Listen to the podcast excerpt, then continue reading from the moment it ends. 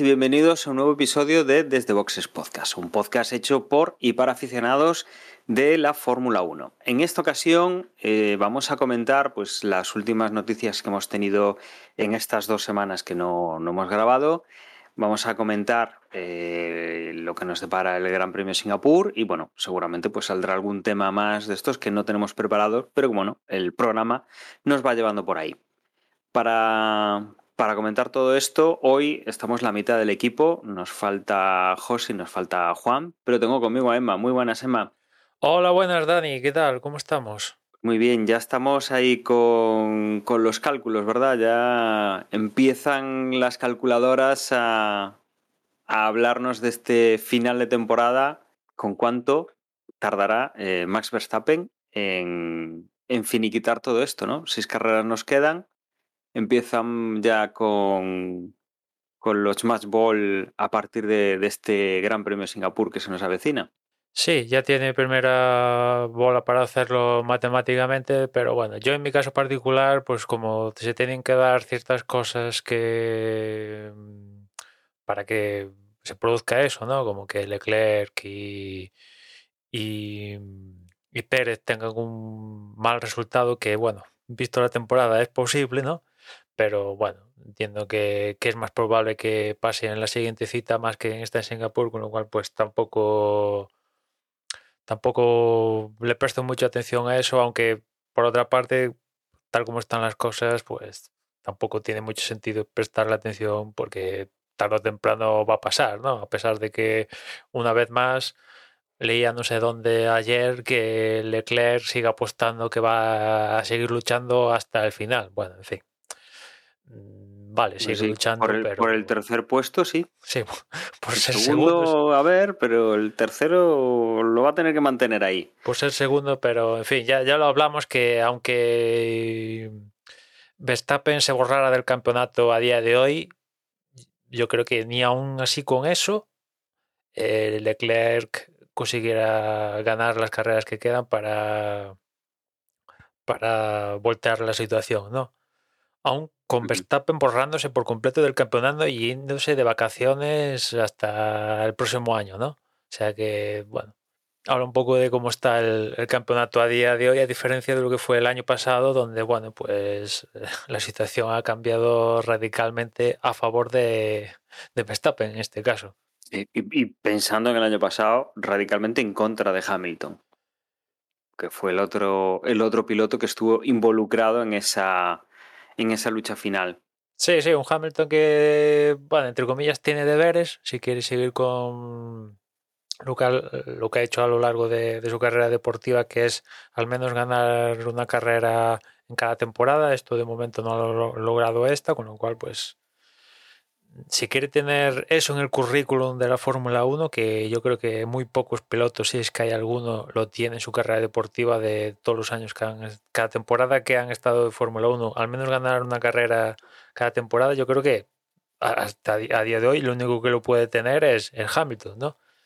Con lo cual, pues tiene un poco, yo creo que ese objetivo, porque algo más que eso, pues, hombre, si consigue eso, pues intentar quedar por delante de Russell, pero aún así Russell le quita un, buen puñado de puntos difícil de, de, recortar viendo cómo Russell está siendo excepcionalmente regular en su primera temporada con Mercedes.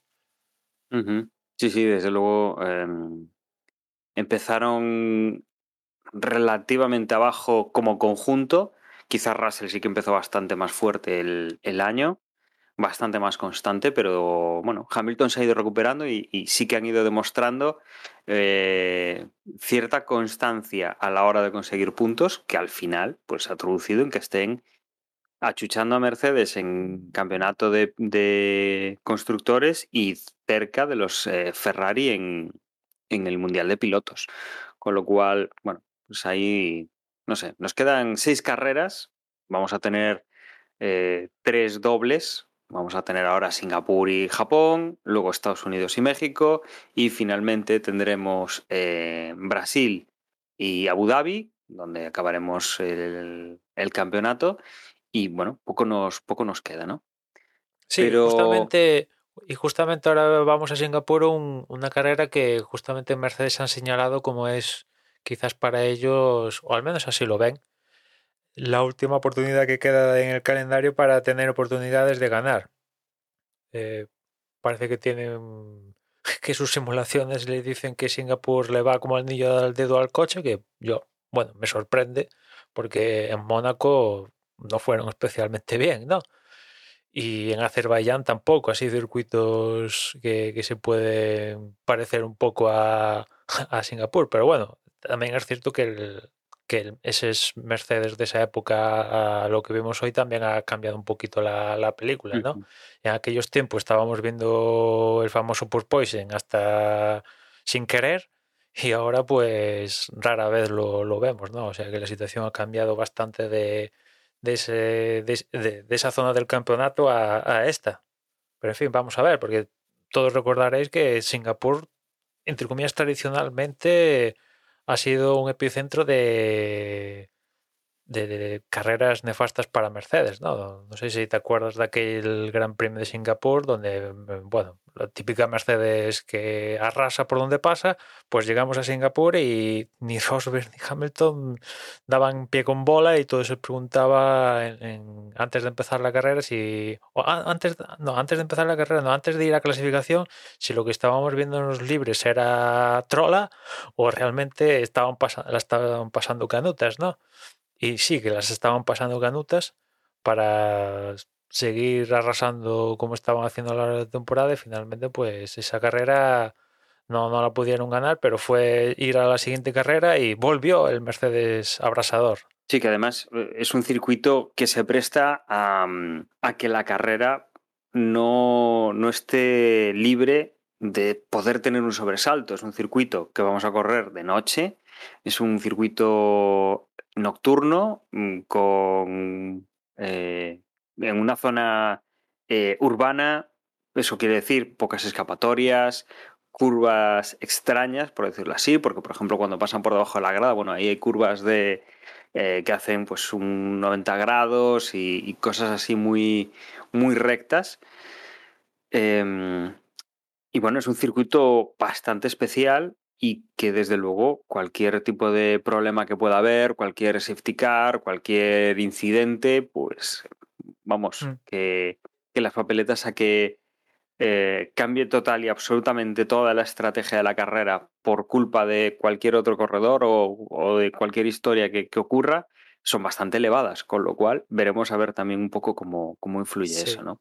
Y a eso que comentas hay que añadirle que físicamente es el escenario más exigente de, lo que tenemos en el calendario, porque a la elevada temperatura que hace normalmente Singapur hay que sumarle la elevada humedad que hay y bueno, pues seguramente en, en este parón desde, desde Italia habréis visto en redes sociales varios pilotos haciendo un entrenamiento específico para Singapur, ¿no? El típico de meterse en una sauna a pedalear y movidas así para un poco eh, exprimir eh, el cuerpo para, para, Singapur porque es el escenario más exigente, ¿no? Aparte de, de, lo que es ya el circuito urbano de por sí, que tiene tropecientas curvas y tal, y ya por ser urbano ya te exige ah, mentalmente e incluso físicamente, pues sumado a las condiciones de, de temperatura y humedad, pues hace que, que bueno, sea uno de los escenarios donde yo alguna vez he visto a pilotos claudicar y retirarse de la carrera no porque les fallara el coche, sino porque han fallado ellos físicamente, ¿no? Bajarse del coche porque no podían más, ¿no? no y, y, además aquí, aquí añadimos a todo este estrés físico que supone pues el, ya de por sí una carrera de, de Fórmula 1, que es un evento prácticamente de dos horas, con, con mucho, mucha exigencia física. Aquí le añadimos, como dices, ¿no? Esa temperatura que hay en, en, Singapur, que combinada con la humedad relativa mmm, provoca, bueno, pues eso, que, que se sude más, que, que, lo pasen mal los pilotos. Aquí añadimos que van a, van a correr de noche en una zona que ya supuestamente ya les va a dar eh, un, un jet lag, el, el, haber ido hacia Singapur. Eh, con bueno, lo cual. En este caso, acuérdate que, que, lo que hacen aquí en Singapur es eh, mantener el horario que traen de, de Europa. O sea, no, no, no, se readaptan al cambio horario, sino que mantienen el, todo el paddock en sí. Mantiene el, el horario que traen de, de Europa, con lo cual sí, se da la circunstancia de que hacen vida de noche allí en Singapur y, y duermen de día, que tiene su dificultad, ¿no? Pero bueno, uh -huh. para pa eso tienen las cortinas y tal, pero sí, normalmente, salvo, no sé, casos excepcionales, normalmente hacen eso, ¿no? Que no, no hacen una readaptación por el cambio horario, pero bueno, no sé, igual... Pero tienen que adaptarse, tienen que adaptarse un poco a, a esa vida nocturna, ¿no? A ir en otros horarios y, e intentar sí, pues, pues que, que el cuerpo poco... no se le aclimate a, al sol, a decir, bueno, pues es de día, es, es cuando hay que levantarse. Sí, es un poco, quizás es lo que le añade cuesta, un punto, ¿no? ¿eh? Irte de noche, o sea, ir a dormir cuando es de día, que es lo que no está haciendo tu entorno, aunque bueno, como esto, como es va a una ciudad, microciudad, ¿no? El paddock y tal, pues algunos lo pasará más mal que otros, ¿no? Hay gente que tiene más dificultad para dormir de día o yo qué sé, cada uno es un mundo,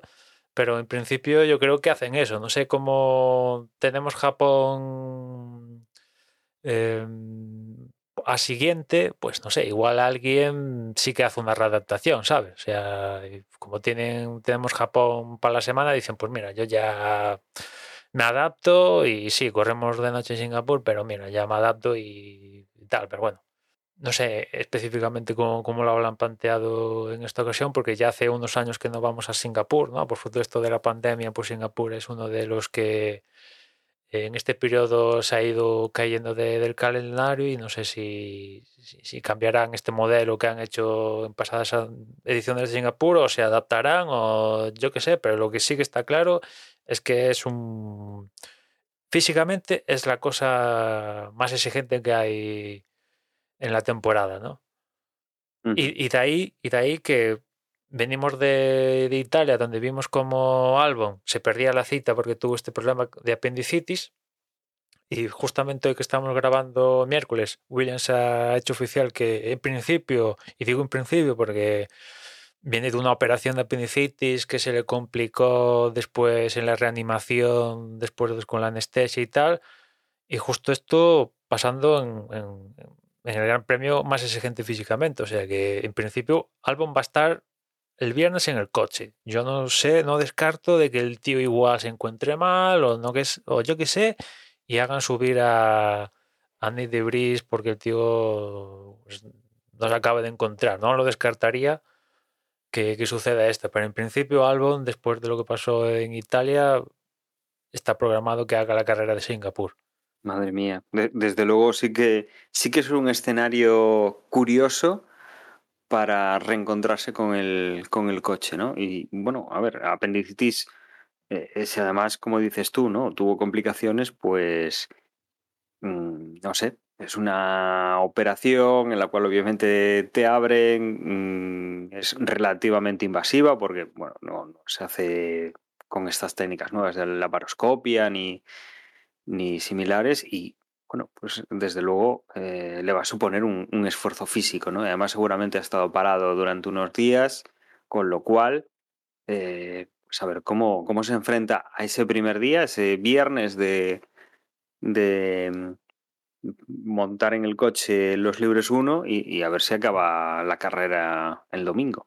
Sí, y, y si es de Brice, también ha tenido movida porque evidentemente va a estar en Singapur por en caso de que le pase algo, pero durante este periodo de Italia a Singapur tenía previsto subirse al simulador para dar unas vueltas y conocer el circuito en caso de, y resulta que no lo pudo hacer porque se fue a, a Hungría a hacer un test con Alpine, el famoso test este de Alpine en plan casting de pilotos, y uno de esos era, era de Brice, y cuando quiso volver para para Inglaterra resulta que tenía un pasaporte eh, retenido para hacer todo el papeleo para viajar a Singapur, Japón y todo esto, y el otro pues problema del Brexit, que ahora Reino Unido pues no es de la comunidad tal, pues al final le dijeron, tío, no, no puedes entrar en el país, con lo cual pues tuvo que ir a Holanda, creo que es, o sea, Países Bajos, y de ahí pues a Singapur, imagino, yo qué sé, pero el caso es que no, no pudo entrar en,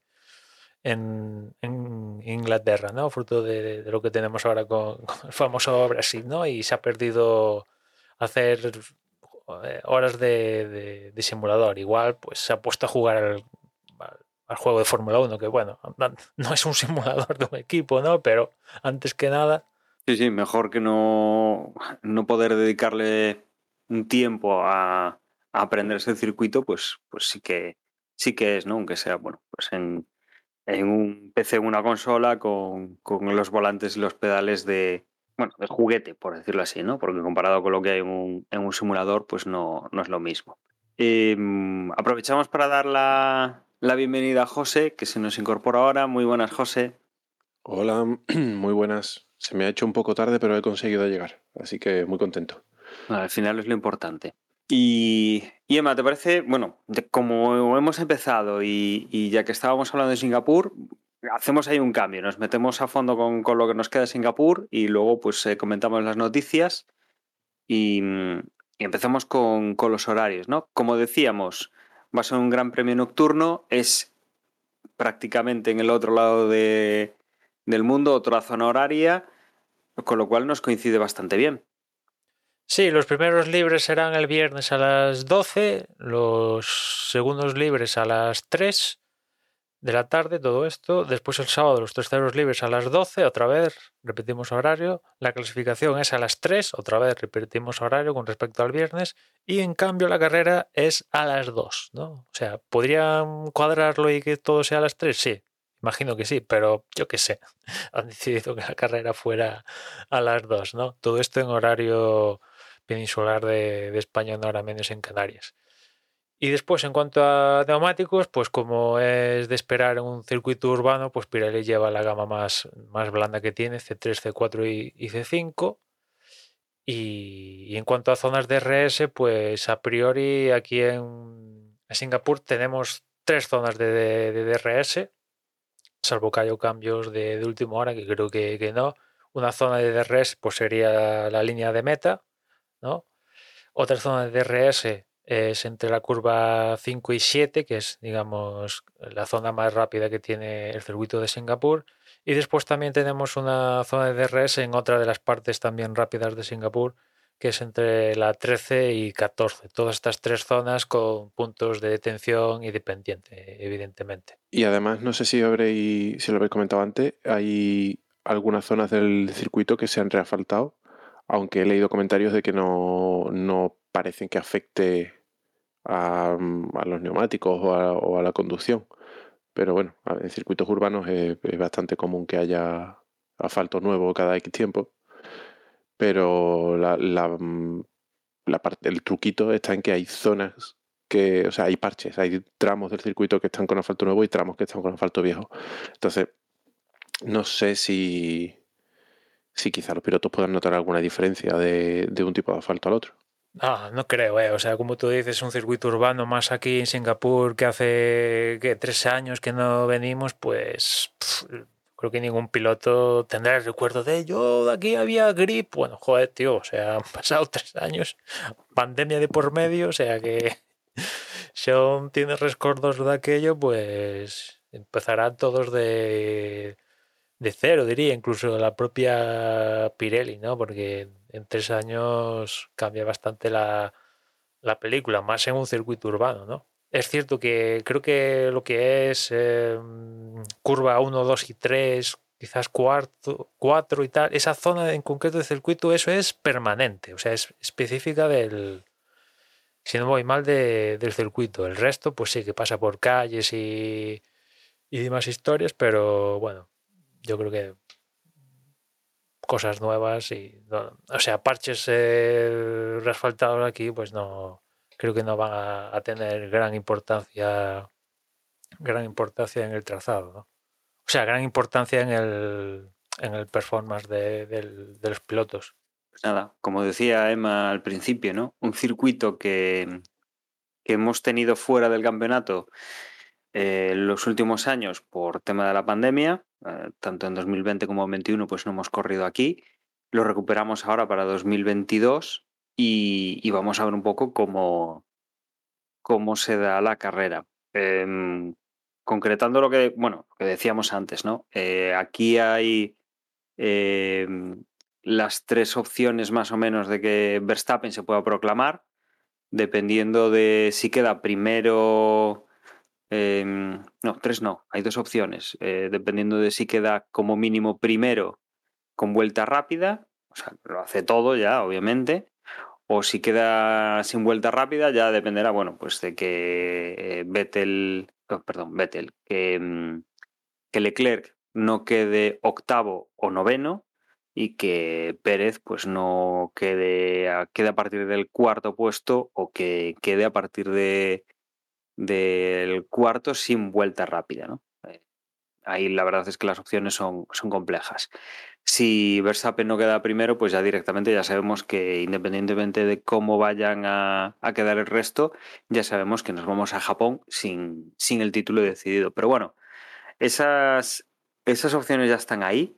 Em, me niego a creer que no sea fácil que veamos un Max Verstappen en primera posición de nuevo al ondear la bandera cuadros el, el domingo, ya que bueno, eh, está en un momento intratable, ¿no? Em, lo hemos visto como ni, ni le hace falta ya salir en primera, en primera línea, eh, ha penalizado y ha hecho auténticas remontadas y, una, bueno, ha, sabido hacer bien las estrategias para, para colocarse por delante de los pilotos como son Leclerc, Sainz, como su compañero de equipo, eh, los Mercedes, que desde luego, pues a priori podíamos haber pensado en otras carreras que le iban a dar un poquito más de un poquito más de guerra, ¿no? Con, esa desventaja de salir desde atrás en, algunas de ellas y, no, pues no lo hemos estado viendo, con lo cual me niego a creer que salvo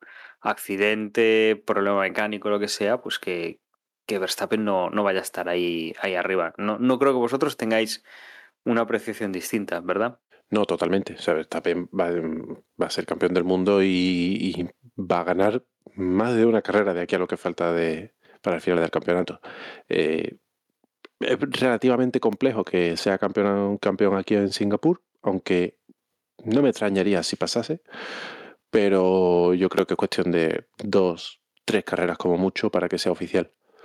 Mm, mm, yo más o menos me imagino eso. O sea, si no es. Yo creo que va a ser Japón o, directamente Estados Unidos. Yo creo que a México llegamos ya con, todo el pescado vendido de sobra. Bueno, y como hemos hecho un poco este cambio de orden, eh, vamos a comentar también algunas noticias que tenemos por aquí pendientes y vamos a empezar con, eh, con la confirmación de, del calendario y algunos cambios basados en este año eh, para el 2023 en el cual Emma, el campeonato del mundo con más carreras, pues no recuerdo, eran 24 carreras para el año que viene, comprendidas entre marzo y, noviembre, y que además eh, se ha confirmado esto que, que ya habíamos dicho hace un par de meses, me parece recordar, de que eh, las tres carreras al sprint se iban a duplicar y vamos a pasar a seis carreras al sprint. Sí, que aún no sabemos cuál va a ser el escenario de esas seis eh, carreras al sprint, ¿no? Que imagino que ellos lo saben, pero por alguna razón no, no lo quieren decir. No entiendo muy bien por qué, porque total da, da, igual. Pero en fin, que en vez de tres el próximo año vamos a tener seis y sí, como tú dices, 24 carreras vamos a tener el próximo año. El tope que es el que está marcado a día de hoy en el reglamento, pero bueno, si mañana quieren hacer 50, cambian el reglamento, que para eso lo hacen ellos mismos y tendremos los 50 si ellos quieren, ¿no? Que cada vez que hablamos del calendario, yo insisto en la misma idea que me parecen demasiadas demasiadas carreras. ¿eh? Y mira que yo los veo desde la comodidad del sofá de casa y tal, ¿no? Pero se me antoja demasiado. O sea, cada vez estamos más cerca de las 38 jornadas que hay en la Liga de Fútbol aquí en España, que es si me lo contan hace 10 años, digo, eso es imposible que se pueda dar. O sea, cada vez estamos más, más en ese escenario, ¿no? De tener eh, un non-stop, ¿no? O sea, y, para mí es de, demasiado. Vamos a seguir teniendo tripletes esta próxima temporada. Eh, eh, no sé, para mí es, este número de, carreras es demasiado y el problema es que tiene pinta de que no van a parar en 24, sino que la cosa va a ir a, más. ¿Cuándo será el tope? No tengo ni idea, pero tiene pinta de que 24 no va a ser el tope, sino que en próximos años vamos a ver más citas de las que vamos a tener el próximo año. Y por comentar novedades, pues bueno, aparece en el calendario China, como ha aparecido en los últimos también, pero no se ha ido disputando. Vamos a ver si esta es la buena y vamos a China. Después, también como novedad, es que se cae el Gran Premio de Francia. Francia ha erradicado por completo. Entra los grandes premios que ya estaban anunciados, como es el de Las Vegas, que lo hará en, en noviembre. Aparte también se ha confirmado el, horario, que como hablamos en su momento, para nosotros va a ser eh, de madrugada, inicio de día, cosa de las 7 de la mañana, una cosa así creo que va a ser el horario de, esa carrera. Eh, después también entra Qatar, que ya sabes que el año pasado tuvimos Qatar y, se anunció de que este año no iban a tener, pero que a partir, creo que firmaron como 10 años, una cosa así y vuelva, volvemos a tener el Gran Premio en Qatar, que imagino que será el mismo escenario, o sea, los AIL, ¿no? Que aparte creo que lo están reformando. Que yo sepa, no hay otro circuito en Qatar. ¿eh? Sí, a día de hoy es ese, pero creo que haberlo escuchado cuando se anunció esto el pasado la pasada temporada, que no descartaban que se hiciera un circuito eh, a mayores, ¿no? al este de, de los AIL. Después también hay cambio, como por ejemplo que Bélgica, que suele ser el escenario después de las vacaciones, pues eh, hay un cambio ahí de fechas y tal, porque Bélgica ahora va a ser el que eh, el último antes del parón y volvemos en con Bélgica con Países Bajos, bueno, pues eh, porque en principio estaba ahí tenían en la idea que entrara Sudáfrica y una serie de movidas que al final no se pudieron producir, producir y eso ha provocado que Bélgica continúe en el calendario, porque en principio lo iban a mandar como Francia a tomar viento, pero se cayó Sudáfrica, al menos para el próximo año, y de ahí que Bélgica renovara por un año. Vamos a ver si Bélgica sigue ya en 2024. Y después también sigue Mónaco, que se habló mucho de que si se iba a continuar con Mónaco o no, pero se va a continuar con Mónaco. Aparte han renovado creo que por tres años más. Y, y bueno, también, por ejemplo, el Gran Premio de España, que vamos a tener Gran Premio en España, pues también hay una ligera modificación, porque normalmente solía llegar en, en mayo, ¿no? En la primera parte de, de mayo, casi coincidiendo con el festivo este que hay en mayo, el Día del Trabajador, puede ser, ahora no me acuerdo qué, cuál es el festivo. No, no, sería, sería las letras gallegas, se hacía a mediados de mayo. Bueno, hay un festivo ahí que lo hablamos porque mm, a nosotros nos podría cuadrar bien y tal, ¿no? Eh, y ahora date cuenta, Date cuenta que desplazan Mónaco, porque Mónaco prácticamente es en junio. Bueno, Mónaco siempre es el último fin de semana de, de, de mayo. O sea, si cuadra eh, al 28 es porque ese fin de semana es el último de, mayo, si no cuadraría en, otro, ¿no? Y bueno, aquí que normalmente también el Gran Premio de España iba antes de Mónaco, pues aquí va a, va a venir después de Mónaco, que es ya, es ya es junio esto, ¿no? Eso yo creo que es lo que me estaba despistando a mí, sí. Y, y bueno, pues ahí sigue habiendo cosas un poco ridículas, ¿no? vamos, nos metemos en, o sea, empezamos la temporada Bahrein, Arabia Saudí, Australia, China, Azerbaiyán, nos vamos a Miami, de aquí ya dices, hostia, esto hay mucho vuelo transoceánico ya, ¿no? Volvemos a Europa, Mónaco, España, cambiamos de continente a Canadá, volvemos a cambiar de continente a Austria, mm, sigue habiendo esta reordenación por regiones aún imagino que aquí hay un tinglado de fechas y de contratos de por medio que les debe ser mm, a día de hoy imposible cambiarlo. Pero sí, bueno, hay estas cosas que dices, o sea, no, no podrían juntar Miami, Canadá, México, bueno, ojo. Las Vegas y em, todos estos, América, toda Europa, o sea, por continentes, lo podrían hacer. Imagino que es, por poder se puede hacer, pero pero, igual aquí, igual aquí, igual aquí no les interesa, Emma, porque yo te voy a dejar un, un, dato. Bueno, para empezar, este 2023 vamos a tener tres grandes premios en un mismo país. O sea, es el único país que repite y además lo hace tres veces. Miami en Estados Unidos, eh, el circuito de Austin en, Texas y el circuito de Las Vegas, que es el nuevo que entra, ¿no? Con lo cual, em, es, curioso el cambio que hemos pegado desde aquel fatídico Gran Premio en, Indianápolis, en el cual, pues si los americanos no entraban mucho por el aro, el aro de la Fórmula 1, después de ver solo correr seis coches, aquello ya había sido, salimos de Estados Unidos, aquí ya no, no tenemos nada que hacer, ahora volvemos y ya estamos en tres grandes premios allí.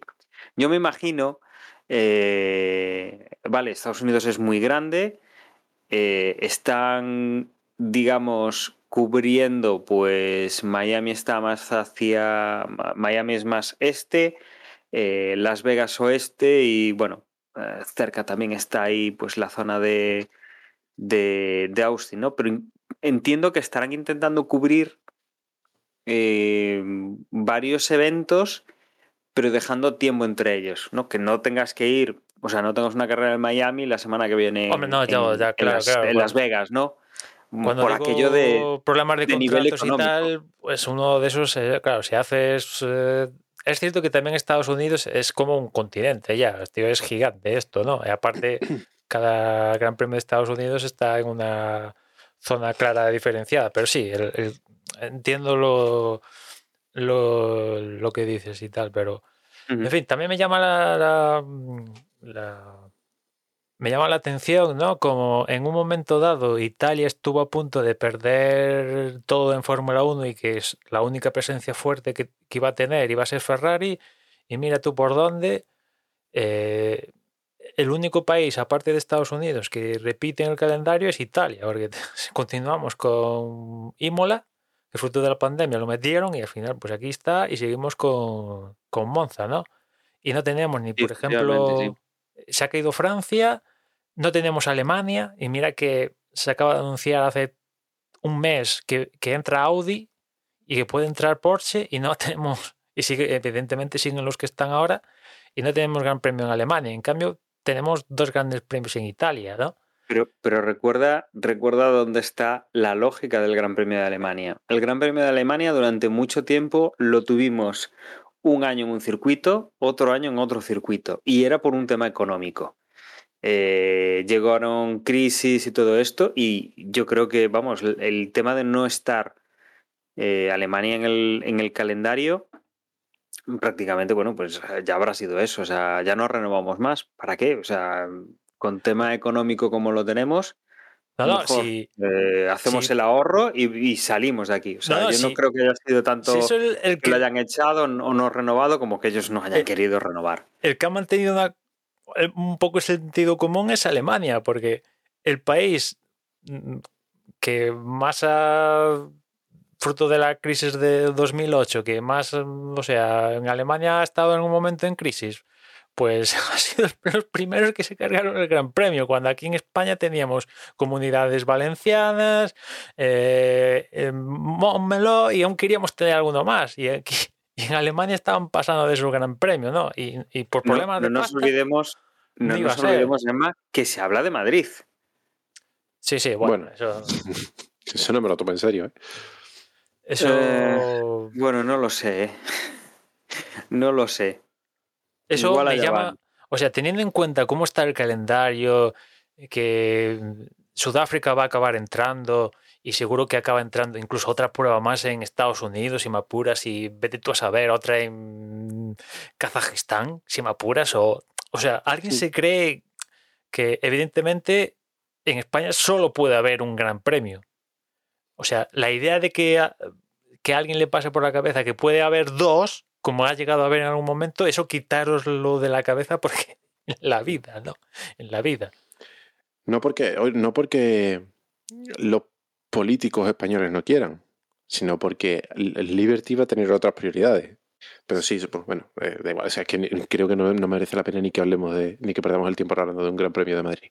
Em, yo quería comentar que es que em, el calendario del año que viene yo no le veo ni pies ni cabeza. Et- o sea, estoy totalmente de acuerdo con lo que decía Dani, de que sí, por temas económicos, mm, no van a agrupar, por mucho que debieran hacerlo, no van a agrupar los tres premios en Estados Unidos juntos, vale, pero es que no me puede decir Liberty que quiere hacer de este un deporte de huella de carbono cero y presentar este calendario. O sea, es, es, mm, de vergüenza. O sea, no hay, es que no hay ni pies ni cabeza. De, empiezas Bahrein y, Arabia Saudí y ahora te vas a Australia, de Australia te vas a China, de China a Azerbaiyán, luego a Estados Unidos y luego, de- y luego vuelves a Italia. O sea, ya eh, en las cinco primeras carreras ya le has dado una vuelta y media al mundo. Y todavía te falta mm, tres cuartas partes del calendario por delante. Pues, Eh, pues te digo una cosa, porque en, en Reddit alguien hizo una simulación hasta con 100.000 posibilidades, evidentemente no son todas las posibilidades sí, que eh, se pueden estoy, seguro de que hay un algoritmo que te dice cuál es el calendario con menos kilómetros recorridos o con Sí, menor huella de alguien carbono de hizo aviones. hasta, hasta seguro. 100 100.000 posibilidades, que no son todas las posibilidades posibles con 24 y tal, Mm. y de esas 100 que, que hizo, la segunda eh, con menos kilómetros recorridos es justamente el calendario que vamos a tener ahora. O sea, Bueno, pues te, hizo pocas. Entonces hizo pocas o las hizo, o las hizo buscando justificar a Liberty. E- Evidentemente, sí, lo, Eh, lo- lo que os decía yo, si juntas todas las de América, todas las de Europa, las de Asia y tal, pues. eh, o sea, hay maneras de que parezca al menos, parezca mm, más cohesionado el calendario. Pues sí, pero es lo que comentaba Dani de, bueno, pues, eh, una mataría, o sea, si pones, por ejemplo, el Gran Premio de México y el de Estados Unidos en cota, pues ahí... mm, Están bueno, relativamente cerca. bueno, que es lo que va a Sí, eso pasar. lo puedo. Bueno, es lo que va a pasar. Eh, bueno, sí, eso es lo que lleva pasando años. O sea, normalmente. no, aparte es lo que va a pasar en la próxima temporada que está mm, por siete días. O sea, Claro, esto o es sea, lo- exacto. El de, el de Austin y el de, y el de México suelen ir uno detrás de otro. Pero. mm, o sea, ya. Incluso, vamos, no me hace falta ni algoritmo ni cálculos. Mínimo, como mínimo, se le debería de exigir a Liberty agrupar los gran premios en Europa y agrupar, y agrupar los gran premios de, de la península arábiga. Porque ya solo con eso, mm, o sea, lo de tener vamos, lo que lleva pasando años, de tener una carrera en, eh, España eh, o, en, o en Mónaco, ¿no? Y luego ir a Canadá un, un fin de semana, para el fin de semana siguiente volver a Europa, mm, no, mira, no, no Bueno, tiene sentido. es que no tiene sentido. Cuanto empiezas a poner más pruebas, más complejo se vuelve la circunstancia. supuesto, porque hay, luego- hay que conjugar hemisferio norte con hemisferio Claro, hay que buscar sur. fechas eh, que, épocas que no de- fechas de tifones o de... Sí, todas esas claro, movidas. O sea, si- o sea, yo, evidentemente, cuando hay 24 citas por. La cosa sí se vuelve más compleja. De ahí también mi idea de, ostras, no estoy pidiendo que haya tres pruebas, no, no, pero yo creo que, no sé, si me- yo qué sé, 17, 18 carreras. mm, Hmm. Por ahí, Sí, ese es el otro, ese es el otro tema. Yo- 24, digo, hostia, tío. 24, 24 son muchas. Aparte, mm, ya está claro que los equipos van a pedir poder disponer de un motor más. No sé si ya es oficial o no, pero eh, lógicamente, si ya les está costando acabar la- los calendarios actuales de los últimos años con, eh, con el número de motores que tienen asignado, mm, le han metido, creo, este año eran 21 o 22 en el año este, este 2022.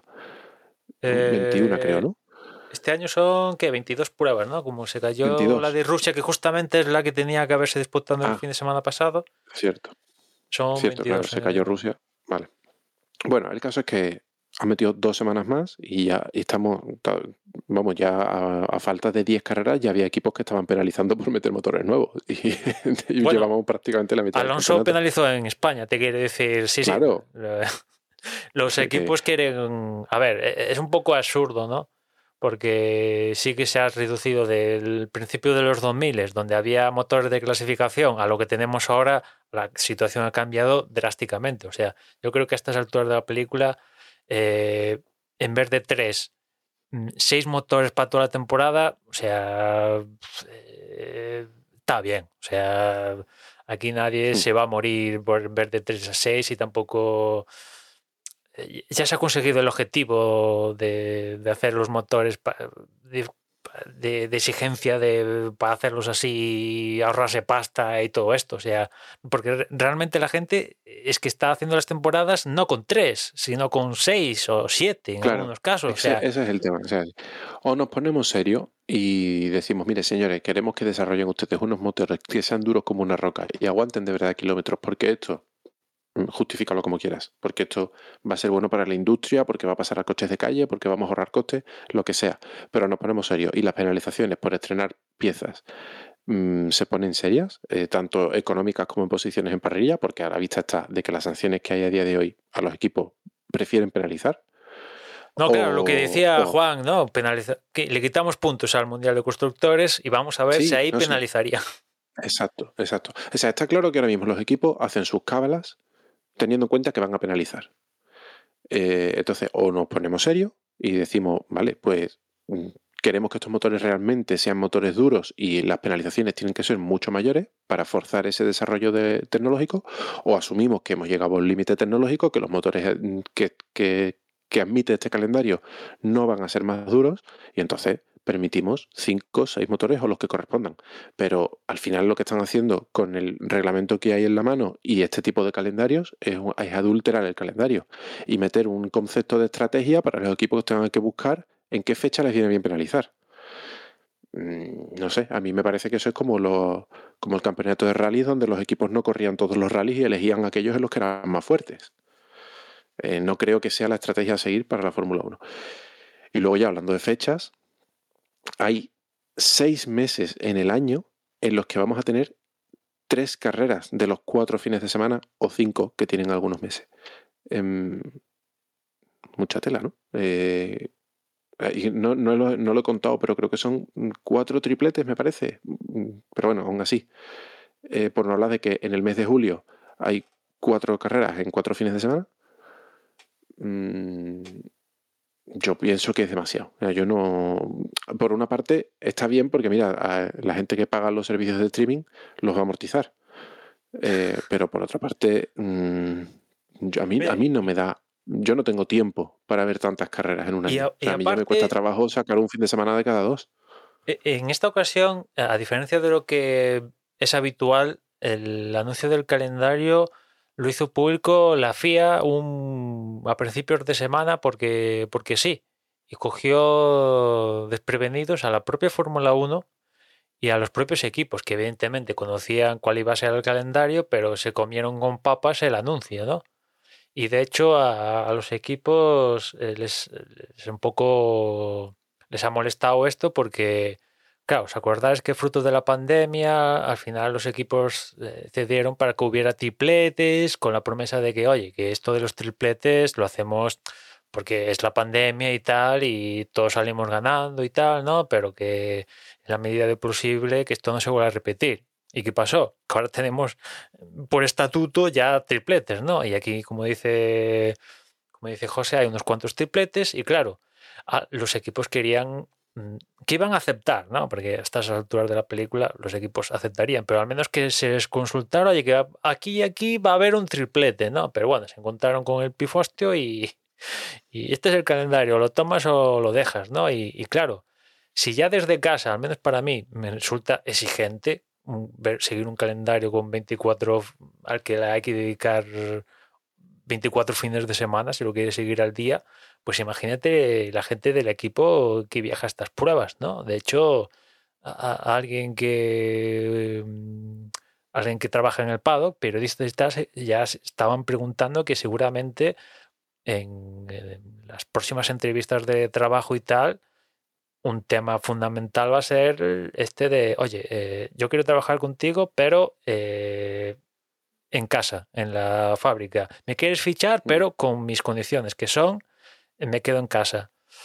Eh, porque claro, ostras, eh, es que hay algún triplete que, que mete miedo en especial, ¿no? Que no, no pasas por casa en, pf, vete tú cuánto tiempo, ¿no? Y, y la gente tiene vida, ¿no? Hijos y tal, y claro, pues eh, es complicado, ¿no? No, es que con, con lo que decía José de los tripletes, daros cuenta de que eh, enero, febrero y, y diciembre no hay carrera, ¿vale? Porque empezamos a principios de marzo y finalizamos a finalizamos pues el último Ah, y fin de por semana cierto, de, Dani, de noviembre. Perdona, Sí. y la pretemporada en Bahrein, una semana antes del Gran Premio, tres días Para que en se puedan quedar allí ya, ¿no? Sí, sí, sí. Solo va a Eso, haber, eso, eso lo veo hasta principio- lógico. en principio, solo tres días este año, a partir de ahora tres días y en Bahrein. No, bueno, pues, pues eso, o sea, nueve, nueve meses que va a durar desde que empezamos hasta que finalizamos, prácticamente descontamos un mes de vacaciones, son ocho meses, son 24 carreras. Las matemáticas dicen que a tres por, por cada uno de esos ocho meses. Y no son, claro, claro. y no son eh, tres carreras al mes. Eh, realmente, además, contamos con que son seis carreras, es decir, como mínimo, casi prácticamente cada mes de, campeonato va a haber una carrera que va a empezar el viernes, va a tener su continuación el sábado y va a acabar el domingo. Hay gente, hay aficionados que ven la carrera el domingo. Hay aficionados que ven la carrera el domingo y la clasificación el sábado. Pero el tener que estar viernes, sábado y domingo para poder ver eh, las tres partes de una carrera del sprint, eh, desde luego, eh, eso ya es un cambio, porque empezamos la tarde del viernes, bueno, la tarde, digamos, en Europa y los horarios más o menos que nos ha cuadrado este año, ¿no? Eh, pero claro, eh, es un poco el, el dilema, ¿no? Vamos a tener seis carreras así. Sí, sí, más exigente. eh, o sea, ma- más exigente y si nos vamos a buscar eh, circuitos en los cuales nos cuadren esas tres carreras o esos tres eventos importantes de un fin de semana, si nos los vamos a buscar en un circuito en el que se puedan hacer y coincida en el horario europeo eh, más o menos para tener gran audiencia, porque hasta ahora los hemos visto en, en ese tipo de grandes premios, que nos ha coincidido bien a los europeos, eh, ¿sabes? Para seis carreras mm, ya se nos empieza a juntar aquí o mucha historia en Europa o, tenemos que empezar a elegir bien en qué circuito se va a correr de esta manera, ¿no? No, eso sí. Eso sí que eh, eh, tenemos esta configuración del calendario, pero está totalmente pensado para los europeos. Por los horarios, simplemente, ¿no? Porque solo me quiero poner en la cabeza si viviera en Estados Unidos o, por ejemplo, en Australia y, como, aficionado a la Fórmula 1 que ve por la televisión me estaría muriendo del asco, porque sería de madrugada o a las tantas, o sea, mm, esto está pensado para los europeos que tienen... Claro, al final la, audiencia televisiva está en Europa. El- no sé, el, el 80% de la audiencia de la Fórmula 1 está en Europa. Entonces, por mucho que tú vayas a recorrer el mundo a hacer carreras, los horarios los tienes que poner para que la gente lo vea por la tele, que son los que pagan. Y, Sí, y allí pero- donde está la audiencia es donde tienes que configurar tu horario. Pero sí, sí, o sea, seis fines, lo que comentaba Dani, estos seis fines de semana que empiezan eh, el viernes, porque ya hay una clasificación el viernes, pues es más exigencia para la gente que está ahí y para nosotros como aficionados que si nos queremos enterar, pues, pues hay que ver la clasificación, ¿no? Y claro, yo imagino que el, el bajo demanda en estos últimos tiempos mm, habrá crecido, quiero pensar, y más, a- a- imagino que esta gente tendrá esos datos, que el bajo demanda en los últimos tiempos ha crecido exponencialmente y que la consumición de las carreras o del contenido indirecto, o sea, son dos gráficas antepuestas, ¿no? Una va en aumento y la otra va en...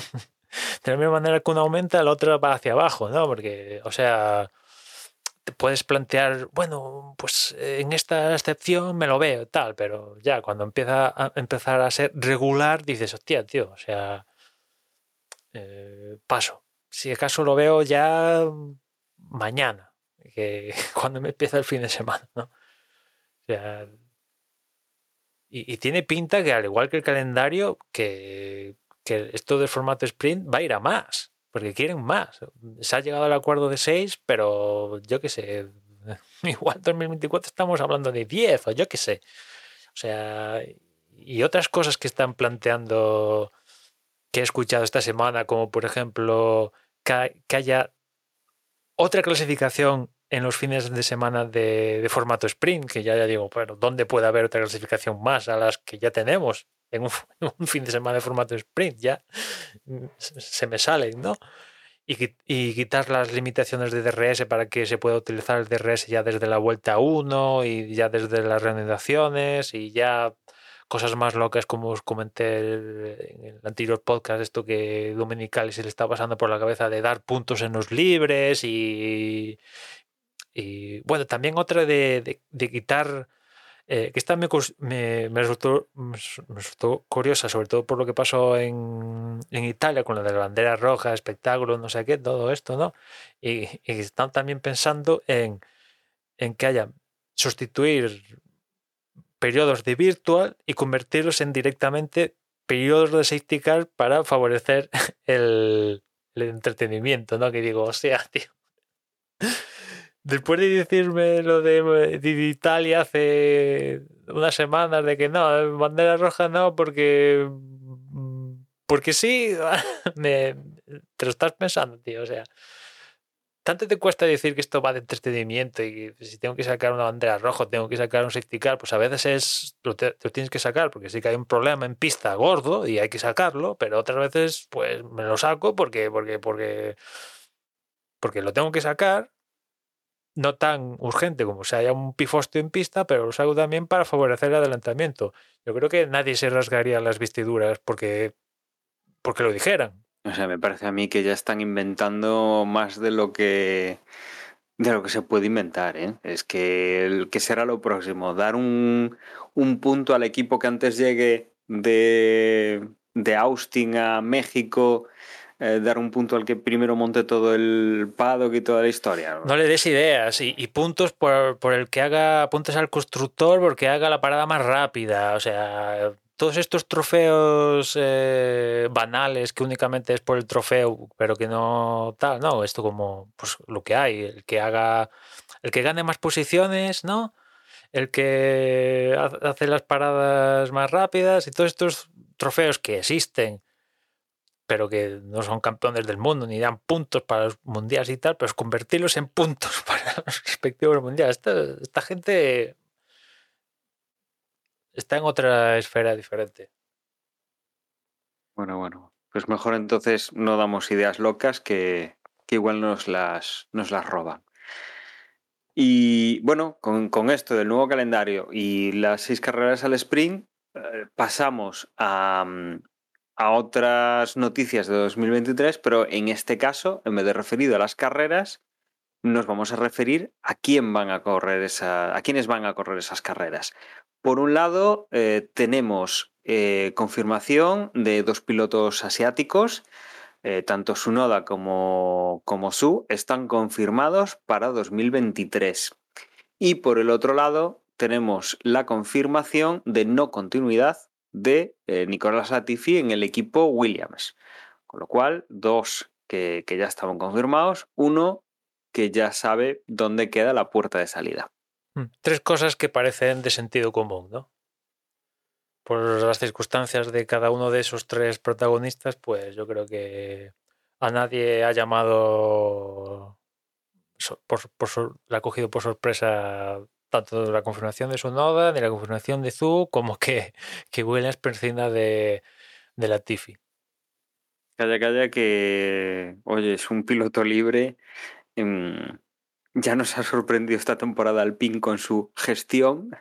No vaya a ser, por ejemplo, uno de los posibles para Latifi, ocupar ese asiento. Aunque te digo que cuando se anunció esto de la Tiffy, que no iba a seguir en Williams, he visto algún periodista que, sigue el día a día de Fórmula 1 que, que lo defendió. O sea, en plan, yo, o sea, que tío como persona y tal, ningún problema, pero tío, como piloto, hostia, mm, yo creo que no hay forma humana de defender a los resultados de la Tiffy.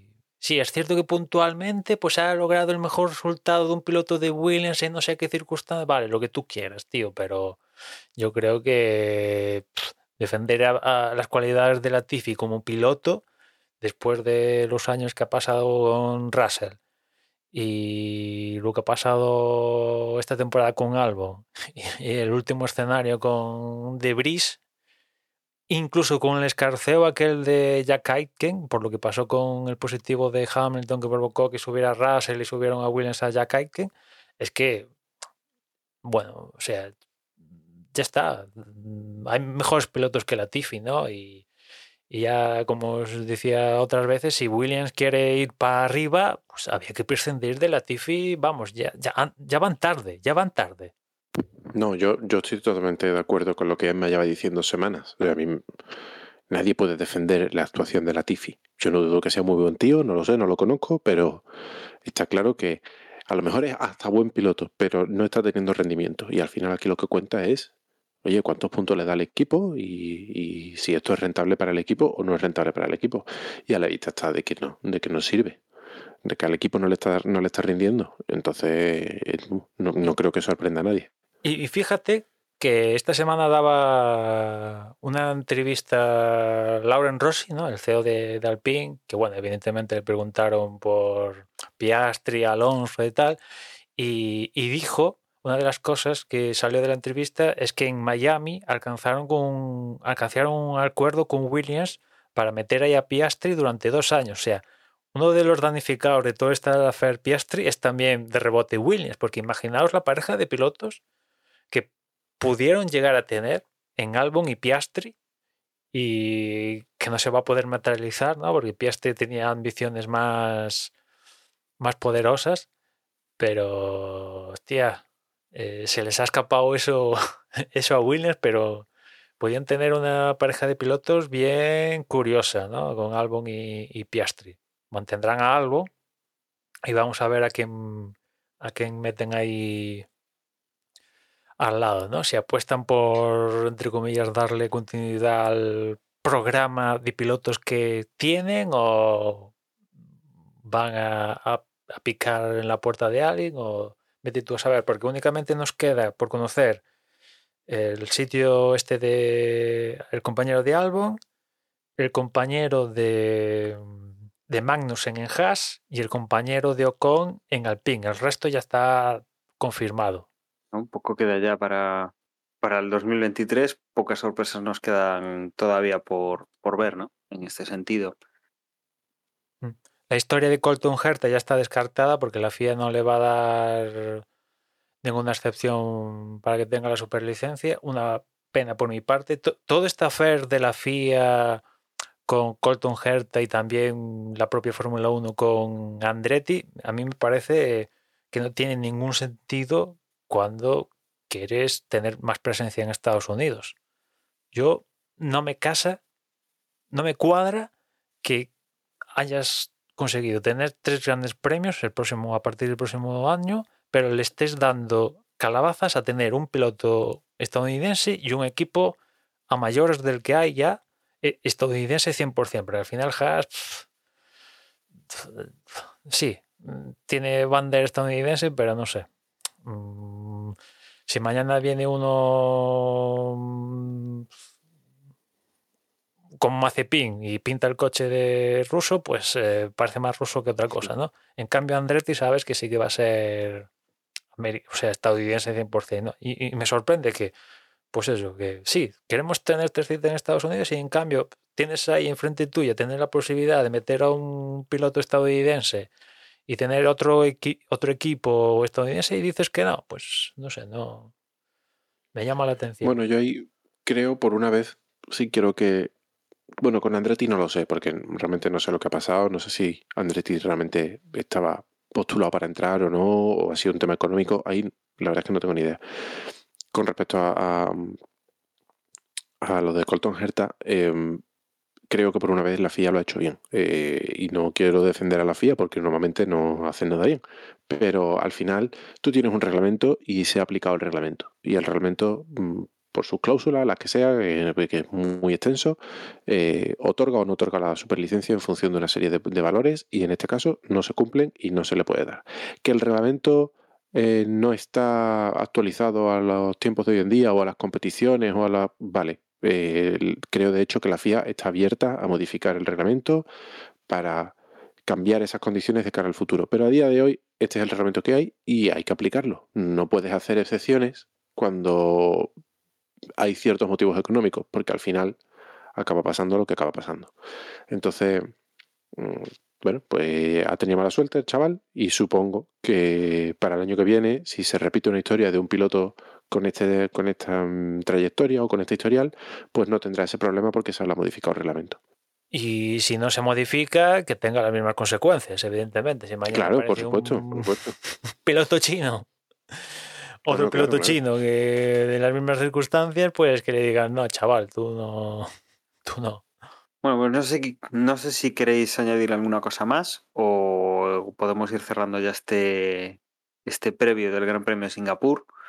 Entiendo que, que, bueno, que por hoy lo podemos, lo podemos dejar así. La semana que viene comentaremos qué es lo que ha pasado en este Gran Premio de Singapur, este T-6, este Gran Premio eh, primero de estos seis que nos faltan y comentaremos pues las noticias que haya y lo que vaya lo que vayamos sabiendo ya del Gran Premio de Japón que será el, el siguiente no como decíamos enlazábamos eh, dos grandes premios en, en estas dos semanas. Como siempre agradeceros que hayáis estado una semana más con nosotros y recordaros que nuestra página web es desdevox.es donde vais a encontrar tanto forma de contacto como acceso a las redes sociales que ahora de todas formas os van a recordar mis compañeros. Yo me despido, un saludo y hasta luego. En Twitter nos encontráis como arroba desde boxes y si queréis comunicarse con nosotros en Telegram, pues podéis acceder a nuestro grupo en la dirección t.m barra desde boxes y ahí accedéis a nuestro grupo y nada más. Ya nos escuchamos en la próxima carrera. Y nada, vamos a ver cómo va este Gran Premio de Singapur y la siguiente semana Japón, que a mí personalmente son de los, dos de los grandes premios que más me gustan y, y siempre les tengo muchas ganas. Un saludo.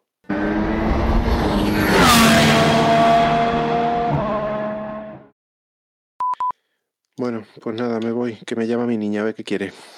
Venga chicos, nos escuchamos la próxima semana. Venga, chao. Chao. Chao.